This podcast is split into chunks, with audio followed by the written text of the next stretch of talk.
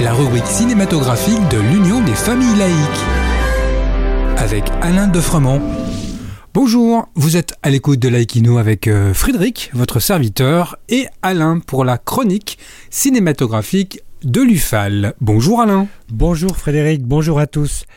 Tu continues dans la chronique aujourd'hui à nous faire partager quelques-uns de tes coups de cœur. Oui, en continuant mes investigations sur mon bloc-notes, j'aimerais vous faire partager trois autres films que j'ai appréciés. Le premier, Tar, est sorti l'an dernier et c'est une œuvre fascinante du réalisateur américain Todd Field.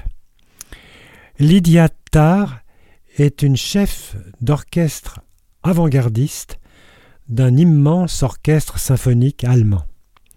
Elle est au sommet de son art et de ses carrières. Elle prépare un concerto très attendu de la célèbre symphonie numéro 5 de Gustave Mahler. Mais une rencontre sulfureuse et les rancœurs qui vont s'ensuivre vont la précipiter dans une sorte de folie. Kate Blanchett habite littéralement le rôle. Elle est fascinante. Le Britannique Oliver Hermanus nous a offert l'an dernier un film intimiste mais bouleversant qui s'appelle Vivre. Nous sommes en 1953 à Londres, qui pense encore ses plaies après la Seconde Guerre mondiale. Dans un ministère, on découvre Williams, fonctionnaire, redouté par ses employés, mais qui se sent comme un rouage impuissant dans le système administratif de la ville. Sa vie morne et inintéressante est complètement bouleversée lorsqu'on lui diagnostique une maladie grave. C'est un déclic qui va le pousser à rejeter son quotidien banal et routinier.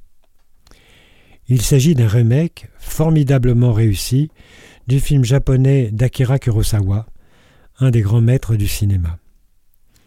Enfin, sorti également l'an dernier, le cinéaste italien, et particulièrement Mario Marton, nous envoûte littéralement avec Nostalgia, dont l'histoire se déroule à Naples, filmée magistralement.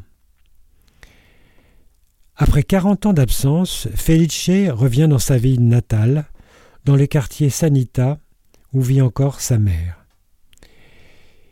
Il va retourner sur les lieux de sa jeunesse, faisant jaillir des souvenirs douloureux.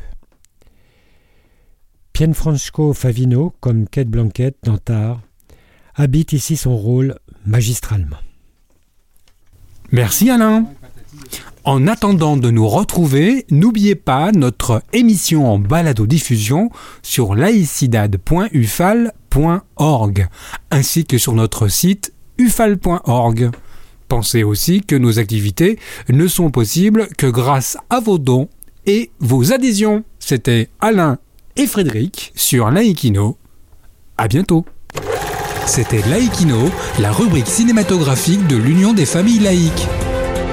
Retrouvez toutes nos rubriques Laïkino et l'ensemble de nos balados diffusions sur lufal.org.